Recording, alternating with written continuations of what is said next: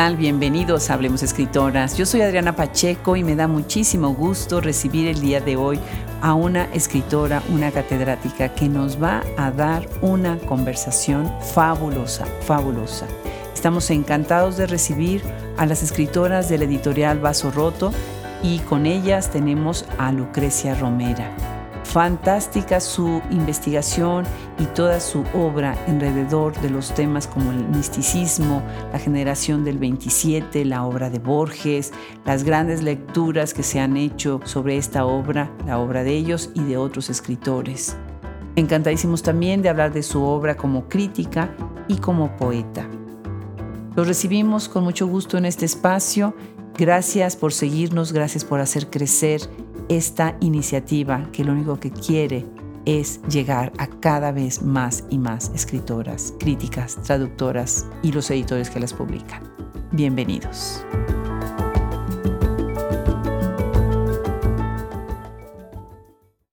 Dentro de la aventura de revisar las obras del editorial Vaso Roto, surgió un hombre que realmente me pareció de lo más interesante su trabajo, su obra, su visión sobre la literatura y hoy tenemos el gusto de recibirla. Ella es Lucrecia Romera, quien está en Argentina y es una escritora crítica que reflexiona sobre temas que ahorita verán les va a encantar.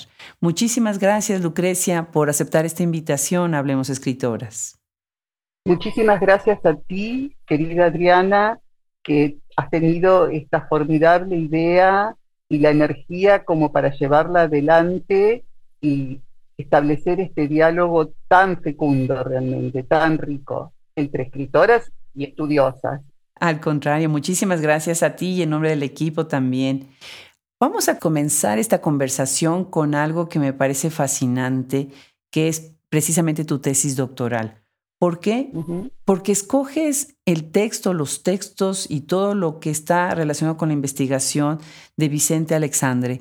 Y a mí me parece que regreso a un tiempo cuando yo estaba en la universidad de lectura de su obra. Platícanos sobre este inicio de tu trabajo como investigadora con esta tesis doctoral. Cómo no, con mucho gusto, porque es una vivencia muy profunda en mi vida, ya que yo fui becada para realizar los cursos de posgrado en Madrid y era muy joven, en un momento muy crucial de, mi vida, porque mi madre había enfermado gravemente, pero mm. yo tuve que igual a, realizar los cursos y cuando volví me dio tiempo Dios para cuidarla, digamos, y ella partió en mis brazos.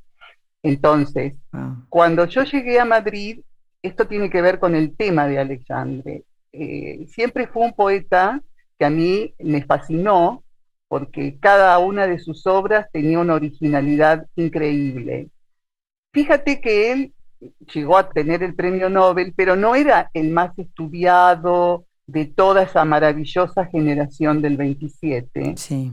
Y cuando llegué a Madrid ya había muerto hacía muy poco tiempo Alexandre, entonces me quedó esa congoja de no haber podido hablar con él, pero sí hablé con Carlos Bousonio, teórico y poeta y profesor que ya murió, que fue su amigo íntimo y personal. De hecho, tiene su maravillosa obra, La poesía de Vicente Alexandre, ¿no? Y él, cuando yo le dije que estaba muy afectada por la última obra poética de Alexandre, justamente Poemas de la Consumación y Diálogos del Conocimiento, porque allí establece esa visión agnóstica, pero profundísima, en la tradición metafísica de la poesía de Occidente sobre la existencia, el existir y este juego de los opuestos ya no como una contradicción, sino como una asimilación. Y toda esa escritura de Alexandre de su última etapa, tan despojada y aforística a la manera de versículos bíblicos, me impactó muchísimo en mis reflexiones juveniles, al punto que me asusté y pensé que no iba a poder abordar con la suficiente sabiduría, claro está, por la edad, semejantes textos.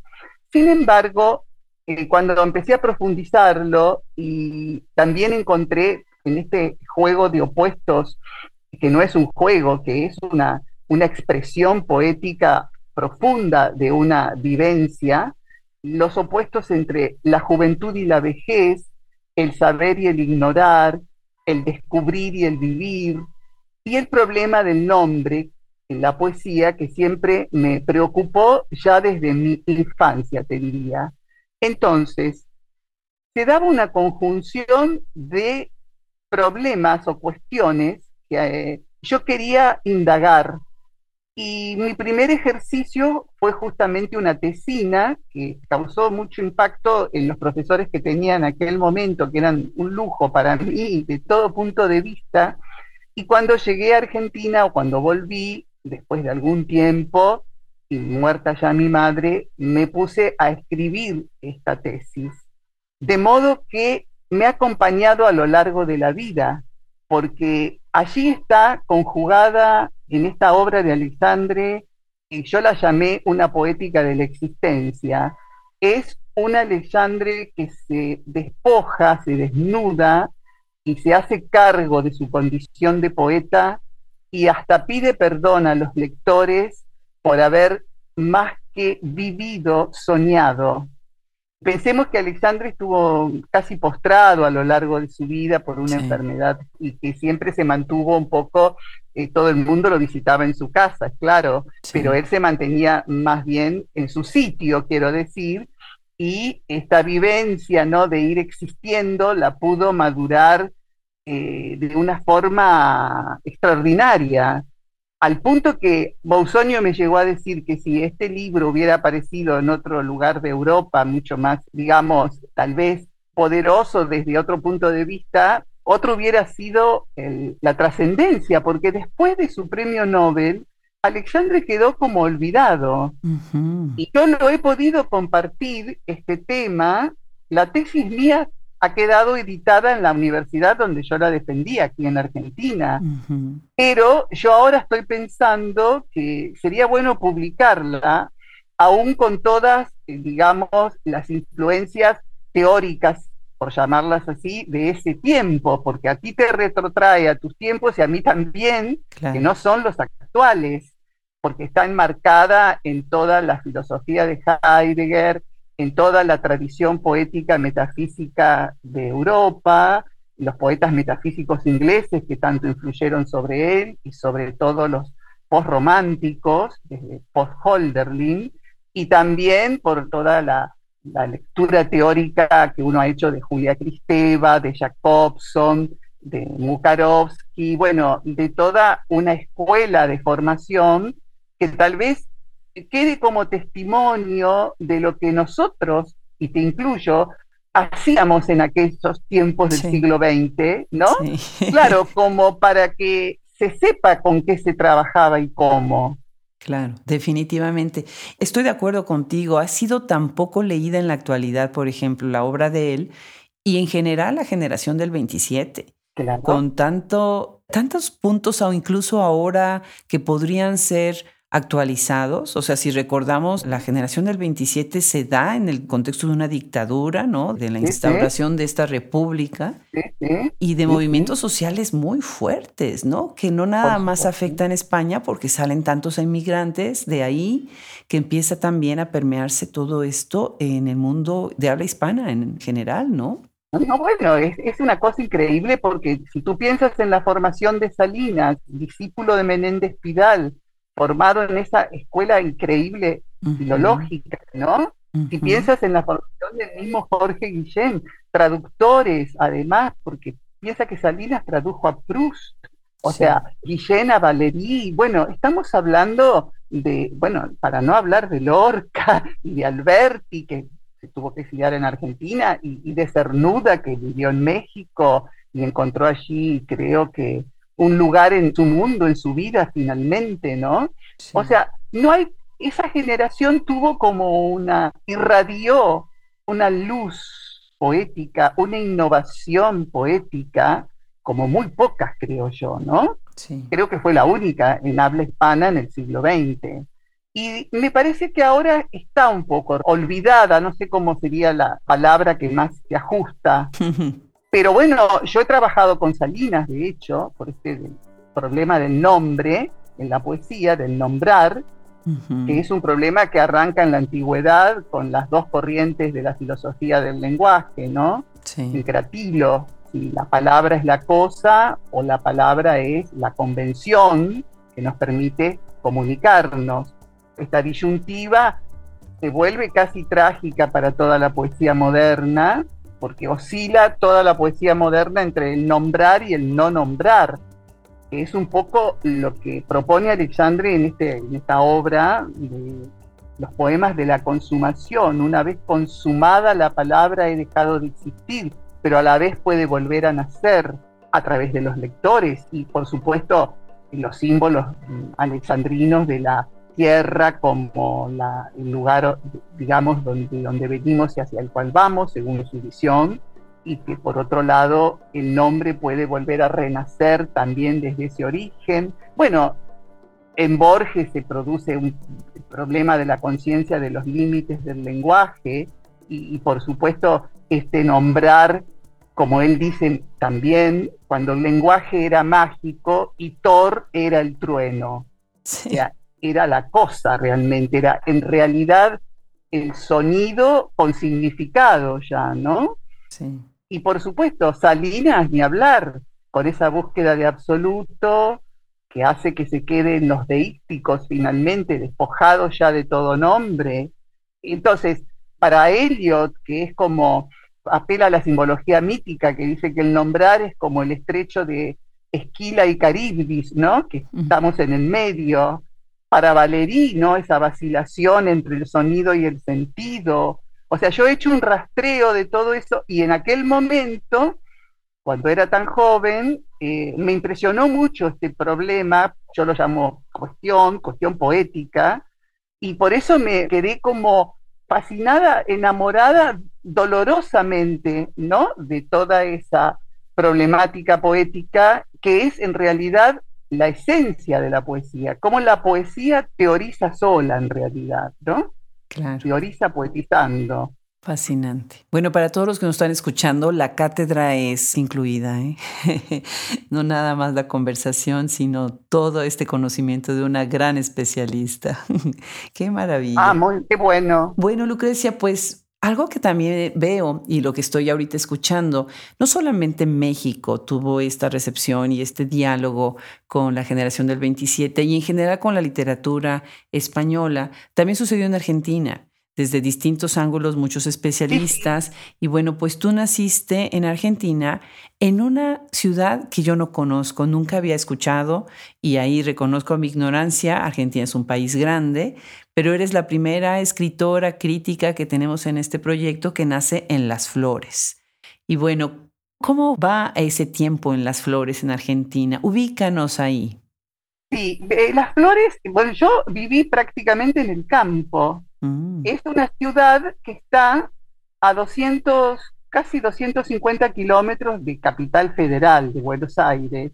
No está lejos, pero esa distancia es toda llanura, que ahora se ha ido poblando, pero en la, época en que yo nací no era, era directamente eh, un gran vacío, que es el, el famoso vacío de la llanura argentina, del cual se enamoraron todos los poetas argentinos de la generación del 37, empezando por, por Echeverría y Sarmiento, y también después Borges la pasó a, transformar en, en, un símbolo, en un arquetipo de su poesía, ¿no? Al punto que la belleza para Borges es ese momento del poniente en la llanura argentina en que todo parece que está por revelarse, en que no se ha revelado todavía es ese espacio esencialmente poético en sí mismo, en donde yo me crié en una casa muy grande, con muchas mujeres, y esas mujeres eran maestras, eran pedagogas, o sea, a mí me enseñaron desde niña a leer desde muy pequeña. Mm, me contaban toda la tradición oral de los cuentos, de modo que leía yo por mi cuenta, sacaba libros de la biblioteca que muchas veces me tenían que perseguir porque no estaban a la altura de mi edad, pero digamos que Las Flores es el lugar del mito, de la poesía, es la revelación y me gustaba mucho hacerlo como adentro de la mata de un ceibo, que es un árbol, la flor nacional de la Argentina, es una flor roja, que tiene una forma de campana, y se puede llegar a ser una gran maraña ahí, ese árbol, y yo me metía debajo para pasar horas leyendo. Quiero decir que las flores es el, el locus original o el locus también con sus tristezas y sus luces y sus sombras, ¿no? Este, las partidas de los seres queridos, hasta que yo me fui a estudiar a la universidad.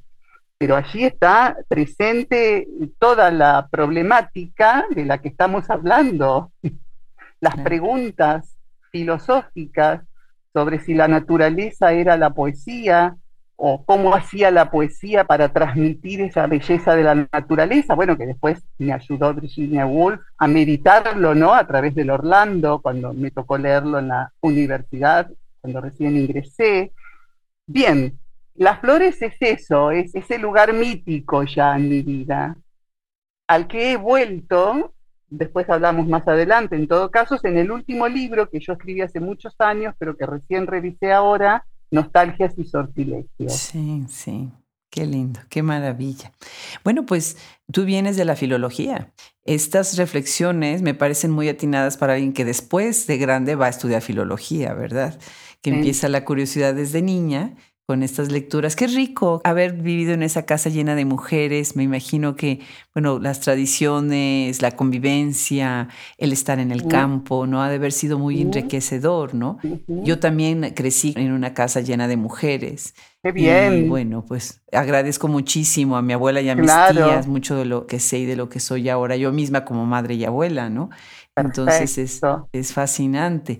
Pero viniendo de la filología, hay como un problema ahí también, hablando de situaciones o de problemas, la visión contemporánea de la filología. Para nosotros, bueno, pues era parte de nuestra formación y lo disfrutábamos, ibas con un cierto orgullo a estudiar filología. Claro ¿Cómo ves ahora, tú que también te dedicas a la enseñanza, cómo ves ahora estas visiones y estos contrastes? ¿Y cuáles son todavía las cosas que prevalecen? En la enseñanza de la filología y en el rigor de la filología en nuestros tiempos modernos? Bueno, lo que tú has dicho es, clarísimo. Yo después me formé en el Instituto de Filología de la Universidad de Buenos Aires, que justamente se llama Doctor Amado Alonso, mm. que vivió español, bueno, por esto del exilio que mencionamos antes, él vino a Buenos Aires y dirigió ese instituto, lo fundó. Imagínate, dejó una escuela de investigadores extraordinaria con Rosa Lida de Malquiel, con Raimundo Lida, con la doctora Ana María Barrenechea, que todos después fueron hacia Estados Unidos porque el país políticamente entró en varias crisis y seguimos, este, pero quiero decir, ellos tuvieron que salir de la Universidad Argentina y llevar esos conocimientos a, a otras universidades, a Harvard, entre ellas, ¿no? Claro a lo que voy es que alcancé a formarme cuando ya volvieron de nuevo al país con algunos de ellos, que eran grandes maestros y sabios para mí. Claro. Y e, este rigor con el que uno fue formado, que lo recibí también en Madrid, con grandes profesores, como el que te mencioné, como Coserio en filosofía del lenguaje, como Potier en lingüística, como los medievalistas de los, de los Alvar. Bueno, estamos hablando de un rigor que comprende todo el lenguaje, que es el gran centro de la filología, es el núcleo, como para un investigador científico, una célula, supongo, con la visión integrada a la gramática, a la semántica. Bueno, yo creo que eso se ha perdido, Adriana. Mm. Veo como una fragmentarización y una teorización excesiva o sea, el texto teoriza solo. Vos después tenés que hacerlo dialogar, ¿no? Con toda esa tradición con la que está teorizando. Entonces veo un camino inverso, como excesiva teoría y no se entiende cuál es el núcleo de lo que se está presentando filológicamente. Incluso como un desconocimiento de la gramática, que es la que expresa el sentido de la obra, ¿no? Por eso me parece que un camino muy inteligente, pero que este, no, no, sé si se puede dar en todas las áreas de la filología, es el que hizo Irene Vallejo. Sí, sí. Que con una formación tan rigurosa en lenguas clásicas como la que tuvo siendo joven, ella pudo ver de qué forma ese saber tan riguroso que ella le ha llevado años investigarlo, lo ha puesto al servicio del texto de un modo muy inteligente. Y lo que estoy viendo en los más jóvenes que participan de los... es como algo muy fragmentario, poco profundo, muy superficial, fuera de esa gran enseñanza filológica que recibimos, por fuera de eso. Más bien como una cierta pedantería teórica que no encaja a veces en los textos que ellos pretenden mostrar algo, ¿no? De esos textos. Claro. No sé si eso pasa en las universidades de Estados Unidos. Pues hay de todo, hay de todo. Hay profesores que vienen de esta tradición, de esta formación. Obviamente han cambiado, por ejemplo, cuando yo estudié el doctorado, que fue hace no mucho, yo defendí mi disertación doctoral en el 2015, pero yo todavía tuve lo que llaman el qualifying exam que ahora se llama Qualifying Paper, y no se llama así, cambió al formato de un paper, que es un artículo, pero este qualifying exam era una cosa tortuosa. Nosotros estudiábamos, por lo menos nos preparábamos entre un año y dos para presentar este examen. Era un examen en donde era completamente abarcador y presentábamos el examen de memoria. No teníamos ni una nota, teníamos, como siempre cuento, el monitor de la oh. computadora y una caja de Kleenex junto para llorar, digo, porque era un encierro de horas y horas en donde teníamos que vaciar y hacer conexiones y recordar todo lo que habíamos aprendido a lo largo de, pues, más o menos dos años. Entonces estoy de acuerdo contigo y estoy de acuerdo contigo en lo que hace Irene Vallejo. Hay muchísimas, o sea, si tú ves el podcast, tenemos un privilegio de ver. la escuché, la escuché, me encantó. Además que yo leí su libro y quedé fascinada. Fascinada, ¿no? Y la conversación. Fue como, sí, sí, una para mí fue algo para celebrar realmente. Cierto. Y ha ganado muchos premios merecidos precisamente por eso, ¿no? Bueno, por supuesto, claro, y porque ha podido ser traducido, por cierto. Bueno, eh, nosotros acá en Argentina estamos como en Finisterra, ¿no? Estamos, eh, tenemos muy pocas posibilidades, si publicamos en Argentina queda un poco más reducido la lectura de las obras críticas. Eh, y esto es lo que nos viene pasando. Claro. Estamos muy. Será que después viene el vacío, termina el mapa. Claro. Sí, quiero decir que México la veo en ese sentido mucho más dinámica, ¿no? en el intercambio. Estamos más cerca de todo, definitivamente. Bueno, México está más cerca de todo. Fíjate que dentro del podcast también tenemos a otras especialistas en poesía como, pues como tú, de verdad. Como por ejemplo Pura López Colomé, que es una maravilla. Bueno, ni se diga Janet L. Clarion, ¿no? La voy a leer, la voy a escuchar, la voy a escuchar, porque justamente por esto que estamos diciendo de cierto aislamiento en Argentina, no, no nos llegan. Para mí este trabajo tuyo es formidable porque me va a permitir un diálogo en silencio, claro, cuando escuche los diálogos que han mantenido con otras críticas y estudiosas, me va a servir muchísimo para repensar las cosas. Otra que te recomiendo muchísimo también, bueno, te podría recomendar toda una hora, pero alguien más, Malva Flores, es otra poeta que ha hecho mucha crítica, mucha teoría sobre la poesía. ¿Malva Flores? Malva Flores y acaba también de ganar otro premio. Es maravillosa su obra. Y eso, ella me lleva a este libro tuyo, nombrar el nombre que empieza con esta pregunta, ¿no? Un problema de la poesía moderna. Y bueno, pues ahorita es lo que estamos hablando precisamente, pero me gustaría que elaboraras nada más un poco más acerca de esta idea de nombrar el nombre. Sí, fíjate que yo este trabajo lo leí en México en el año 2004 y, fue editado allí, mm. con Blanca Mariscal, bueno, María Teresa Miaja, en fin, la gente más del Colegio de México, ¿no? Maravilloso. James Baldener, que es un estudioso formidable de la generación del 27, pero que vive en México, está casado con Paloma Altolaguirre, mm. o sea que quedó, quedó dentro de la familia de la generación del 27. Y lo que te un poco te anticipé antes, este nombrar el nombre o no nombrarlo, yo lo he considerado como la cuestión inherente a la poesía moderna, ¿no?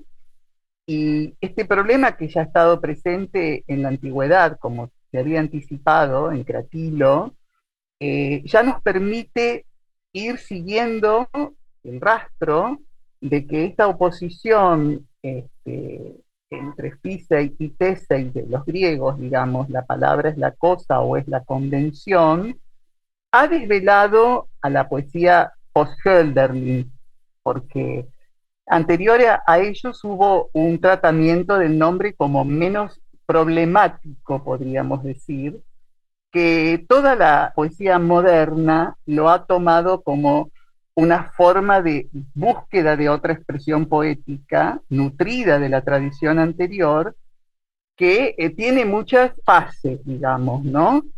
Tenemos desde la intertextualidad de la que ya habla Borges en los años 40, Poe, que engendró a Baudelaire, que engendró a Mallarmé, que engendró a Valéry, o sea, no todos pueden decir lo mismo de la misma forma, y de donde se deduce que la literatura siempre engendra más literatura, pero que los nombres van adquiriendo otras connotaciones. También esta variante o vertiente del acto poético, que es intrínseca al acto poético, que es la afirmación y la negación de la que habla Cristeva, vale decir, esa actividad que es constitutiva del lenguaje poético que reúne simultáneamente lo positivo y lo negativo, o sea, lo que existe para el habla y lo que no es existente para el habla, y que ya estaba presente y compartían las dos divinidades, Apolo y Dioniso, ¿no?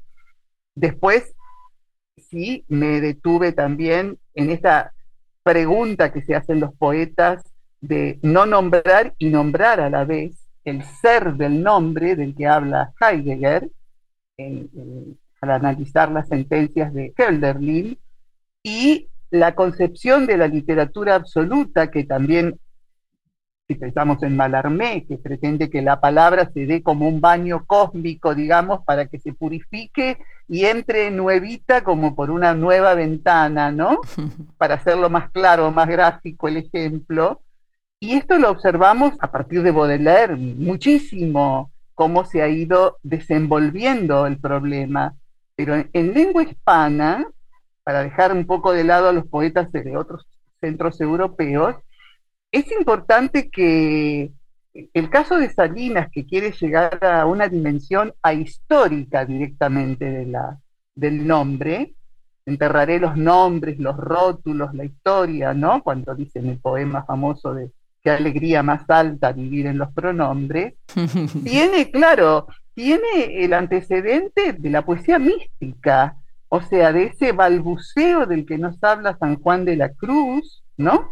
Que se queda sin habla o sin expresión ante la experiencia mística, y todo eso lo recoge la generación del 27. Es el lenguaje insuficiente del que habla luego Jorge Guillén. Claro. Claro, maravilloso. Y la conciencia trágica de este nombrar absoluto que para mí alcanza justamente una tensión máxima en Poemas de la Consumación de Alexandre. Porque él allí, desde el cuerpo del lenguaje, trata de expresar la experiencia extrema de enunciar lo inenunciable, que es el acontecer, la muerte en la muerte del cuerpo del hombre, que es también el cuerpo del poeta y el cuerpo del nombre. Maravilloso. Estás mencionando ahorita a Borges y estás hablando de la tradición religiosa. Fíjate que ahorita enfrente de mí tengo como pisapapel en la famosa libreta verde que es en donde están todas mis notas de las conversaciones que tengo con las escritoras y con las críticas. Tengo encima como pisapapel una pequeña estatuilla de Santa Cecilia. A mí me parece muy interesante esta representación de una mártir.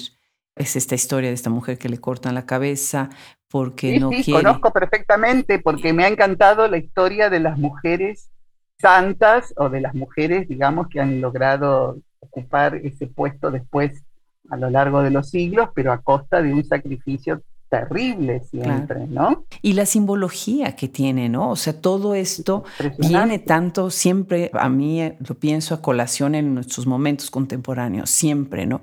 Como estas representaciones nos tienen que recordar de esta violencia pues que siempre se ha ah. dado desde distintos puntos. Y lo que tú estás haciendo eh, me encanta. Estoy pensando esta idea de Santa Cecilia desde la cuestión de la tradición religiosa en la poesía, en la literatura. Y hablas de esto en la obra de Jorge Luis Borges. Pensé en cuando entrevisté a Gwen Díaz quien fue la que recibió a Borges en UT, en la Universidad de Austin. Imagínate qué maravilla que ella estuvo ahí con Borges. Sí, claro, claro. Cuéntanos de eso, cuéntanos de ese trabajo tuyo de la tradición religiosa y la poesía de Borges. Sí, bueno, yo te lo voy a, te lo voy a enviar a través de la editorial para que lo envíen por un correo privado, para que le lleguen, con, me des las señas de la universidad, de donde tú quieres que llegue, ¿no? Mil gracias, sí. Y bueno, este es un trabajo también que me acompañó muchos años, porque yo a Borges lo conocí en Las Flores. Quiero decirte. Y claro, Borges viajaba por todo el interior del país dando conferencias que eran una maravilla sobre la poesía gauchesca, sobre el Quijote, sobre Martín Fierro, sobre el matadero de Esteban Echeverría. Bueno, en general, los temas de la literatura argentina, como comprenderás, para no todos los auditorios tenían una formación ni universitaria, ni mucho menos. Y además, en Las Flores está la estancia de Bioy Casares, mm. que es el íntimo amigo de Borges. Y Borges se alojaba por largas temporadas allí con los Bioy, o sea, con Adolfo Bioy Casares y con Silvina Ocampo. Ellos se casaron, Adolfo Bioy Casares y Silvina se casaron en Las Flores, en la iglesia de Las Flores, y Borges fue el testigo del casamiento civil. Para que te des una idea de dónde yo conozco a Borges. Qué maravilla, qué belleza de historia. Y luego, bueno, él dio una conferencia en la municipalidad de Las Flores. Yo tenía 16 años y me obligaron, porque esa fue la, realidad, a entregarle la profesora de literatura, de yo hacía la escuela normal, que es acá como la enseñanza del magisterio para ser maestra normal nacional, me obligó a entregarle un ramo de rosas a Borges, y yo toda avergonzada, Borges era, era mayor ya, y lo único que se me ocurrió decirle era que estaba leyendo el Aleph, lo cual era cierto porque lo leíamos en la escuela. Y él me dijo, y no se aburre. y, yo le estaba por decir que sí, pero claro, porque yo no le entendía ese cuento a los 16 años, completamente no lo entendía completo. Claro. Me acuerdo que le preguntaba a mi madre por qué decía soy yo, soy Borges, y mamá trataba de explicarme el tema del narrador, de, bueno, era muy difícil a esa edad. Entonces, estos fueron los primeros, sin que yo me diera cuenta cómo Borges iba a manifestarse después a lo largo de mi vida, ¿no? Ya de grande, digamos. Eh, porque Borges tuvo esta cosa de que en la Argentina eh, fue un poco desplazado en las universidades nuestras, por razones, llamémosle, ideológicas o políticas. Y de hecho, él descubre cuando va a Austin, a otras universidades de Estados Unidos, que allí sí lo habían leído. Entonces, para él es una revelación eso, porque él decía, yo en, la Argentina soy el hombre invisible. Entonces, eh, esto hizo que por mucho tiempo yo me dedicara a todos los problemas como te he dicho, de mis trabajos siempre sobre la poesía y el discurso poético. Y más o menos cuando quedé viuda, muy joven, empecé con Borges, acompañándome de una manera muy placentera con todas las lecturas que hice de su obra completa. Y después se me ocurrió trabajar con la poesía de Borges, que no es lo más estudiado a veces. Definitivamente. Porque todo ha sido abordado por los cuentos más que nada además de que es un ensayista único, creo yo. Entonces se me ocurrió este aspecto de la religiosidad en Borges, siendo él un agnóstico que es un poco lo que yo vi en Alexandre, siendo un agnóstico, en Salinas, siendo un agnóstico, en Guillem, porque Borges parte de una verdad que es total, vale decir. Nosotros somos todos greco-judeo-cristianos, nacimos y nacemos en esa tradición. Yo no sé si ahora se podría decir lo mismo en el siglo XXI, ¿no? Pensemos que él es un escritor del siglo XX con lecturas del siglo XIX. Sí.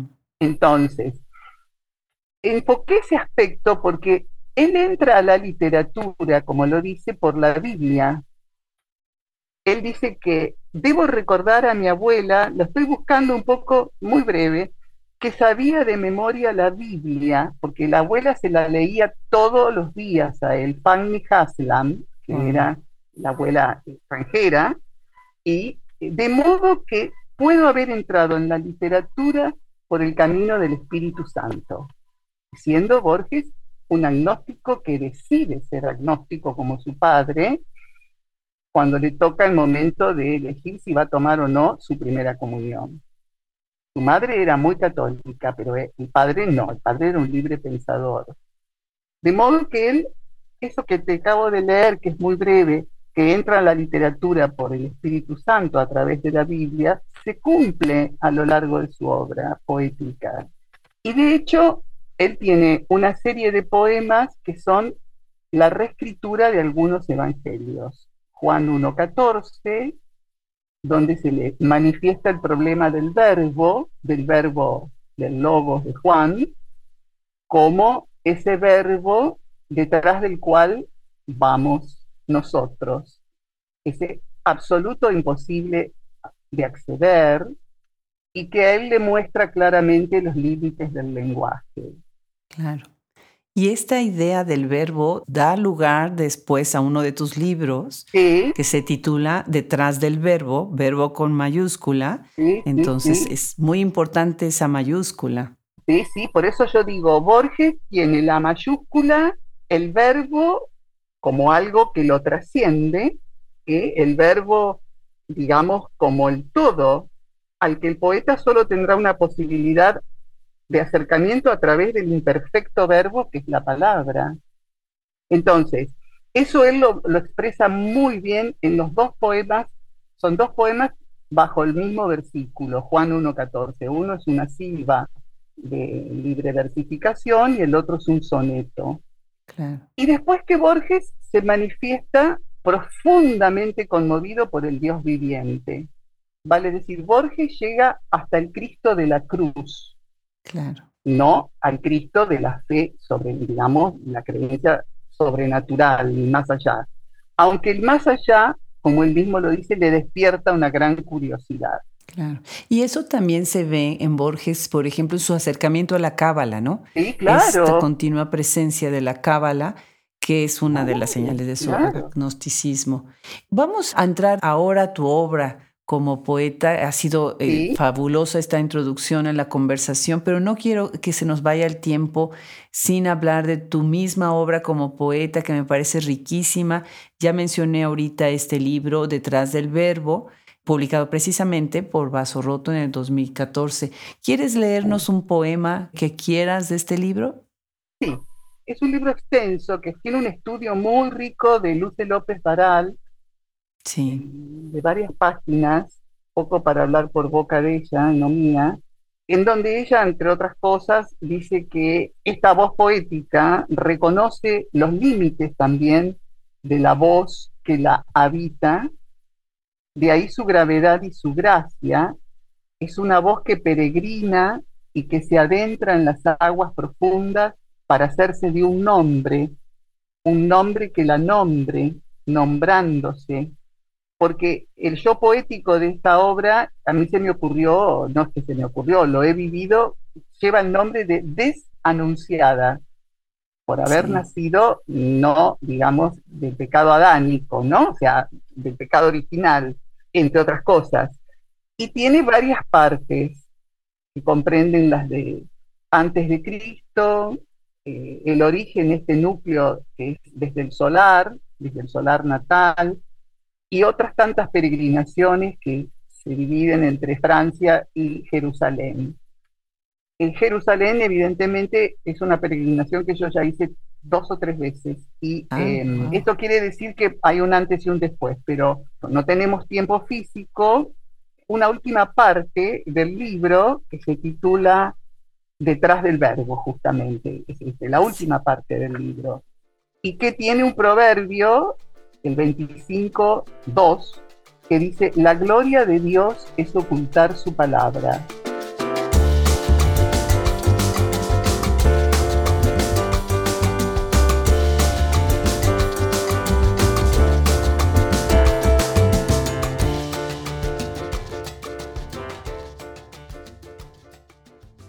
escrito a mano, escribir a mano, esa es la orden. Partir desde el solar austral por las raíces del laurel hasta desembocar en las orillas del Jordán, entrar al verbo por los pies, A desanunciada, y agitarlo entre peces del fondo.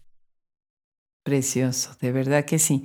Ese libro, me gusta que ahorita mencionas a Luce porque ya va a estar también en el podcast, entonces se hace un diálogo muy interesante en estas semanas que estamos dedicando a las escritoras de Vaso Roto. Magnífico. Y bueno, pues quisiera yo, ahorita ya mencionaste pues alguna de las inspiraciones sobre la poesía mística en general, más contemporáneas, pero me gustaría que mencionaras brevemente alguno de los escritores a los que regresas, ¿no? Pienso, ah, por ejemplo, cuando yo hice mi examen, pensé mucho cuando te leí en Sor Juana, pensé en Santa Teresa, obviamente, pensé en San Juan de la Cruz con este desdoblamiento de cuerpo y alma, Absolutamente, regreso a ellos como si fueran la fuente del agua viva. Qué maravilla. ¿A quién es más? ¿A quién es más? Bueno, está toda, eh, bueno, la misma generación del 27 por lo que hablamos antes, ¿no? Pero yo trabajé también con la poesía de Amparo Amorós, es muy espiritual y muy dentro de la tradición mística, ¿no? Tiene de hecho un libro hermosísimo que se llama Las Moradas, que lo trabajé poética como investigadora, ¿no? Entonces, con ella he tenido diálogos personales, además interpersonales, porque ella sí lo conoció a Alexandre y ella fue alumna de María Zambrano, o sea que estamos hablando de esa línea María Zambrano que me interesa muchísimo cada vez más y que es como inabarcable por momentos.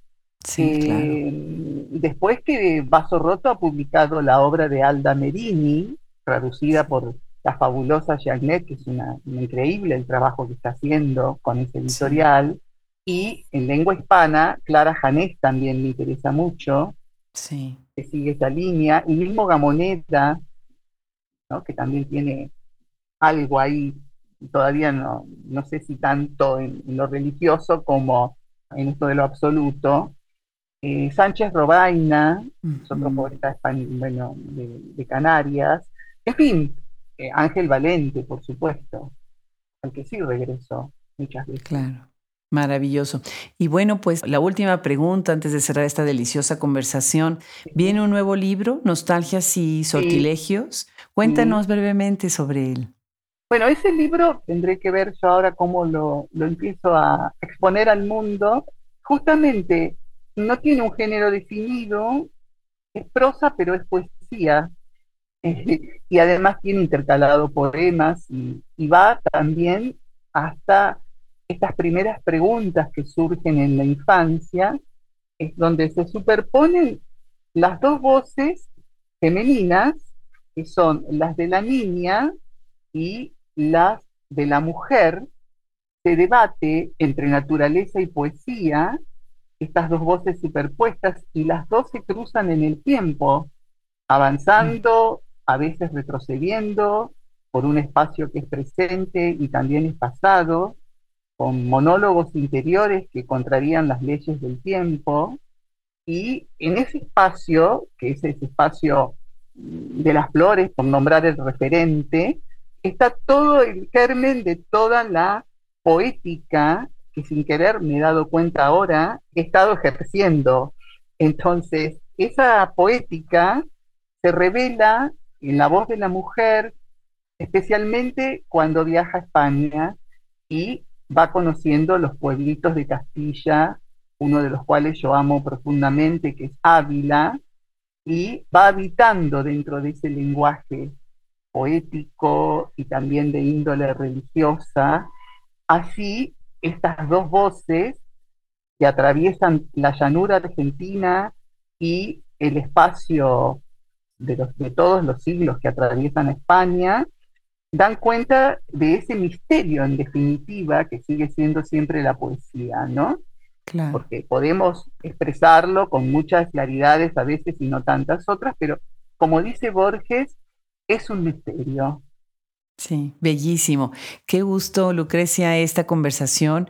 Enriqueces tanto nuestra lectura, nuestra visión, refrescas tantos nombres, tantos textos y sobre todo eso, ¿no? Despertar el apetito por más por regresar a lo ya escrito, regresar a esa tradición literaria, siempre viendo también hacia el frente, muy importante esta combinación, entusiasmar a más lectores, encontrar maneras de calar a los jóvenes a la lectura, que de ahí va a venir la escritura. Claro, claro. Empezando por Platón, empezando por Platón, porque para cualquier estudiante de literatura, ahí está eh, una mina de oro. El tema del nombre, de la tragedia, bueno, después de Aristóteles, las poéticas, que es lo que yo he hecho con los alumnos de música, trabajar las poéticas en relación con la poesía, ¿no? Y ellos me lo han agradecido muchísimo, porque han compuesto en parte con esas meditaciones posteriores, composiciones musicales, quiero decir, ¿no? Que es otra de tu formación también, la música. Claro,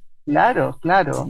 Entonces, un poco esta necesidad de que todo se bebe en la tradición y que nosotros podemos innovar, pero no podemos abandonar esas fuentes realmente y encontrarles, como tú dices, para las generaciones actuales, un jugo que también, como hizo, como hizo Irene, Irene Vallejo. Claro. Claro, definitivamente. Es uno de los caminos, creo, ¿no? Claro, porque hay muchos, no definitivo. No, claro, claro, claro. Qué maravilla. Lucrecia, qué gusto, qué gusto tan grande de verdad esta conversación. Esta es una de muchas, seguramente tendremos otras coincidencias y agradezco muchísimo a, Janet, el Clarion, a Vaso Roto, todo el trabajo que se ha hecho para que podamos llegar a este día de conversar juntas. No, no, comparto contigo. Te mando un abrazo muy grande desde Austin. Un abrazo enorme. Igualmente, muchísimas gracias.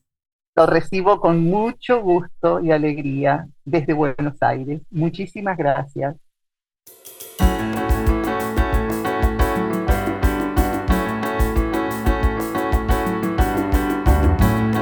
Un enorme agradecimiento a Lucrecia Romera por haberse sumado a Hablemos Escritoras el día de hoy. Gracias también a Janet L. Clarion por hacer esto posible. Felicidades a ellas por su gran trabajo. No se pierdan seguir escuchando las otras conversaciones que tendremos con otras poetas de esta gran editorial. Gracias a todos ustedes que nos siguen y nos acompañan, a nuestro equipo técnico, nuestro equipo de colaboradores. Y bueno, pues una vez más me despido de ustedes desde este micrófono y nos vemos en el próximo. Yo soy Adriana Pacheco. Un abrazo desde Austin, Texas.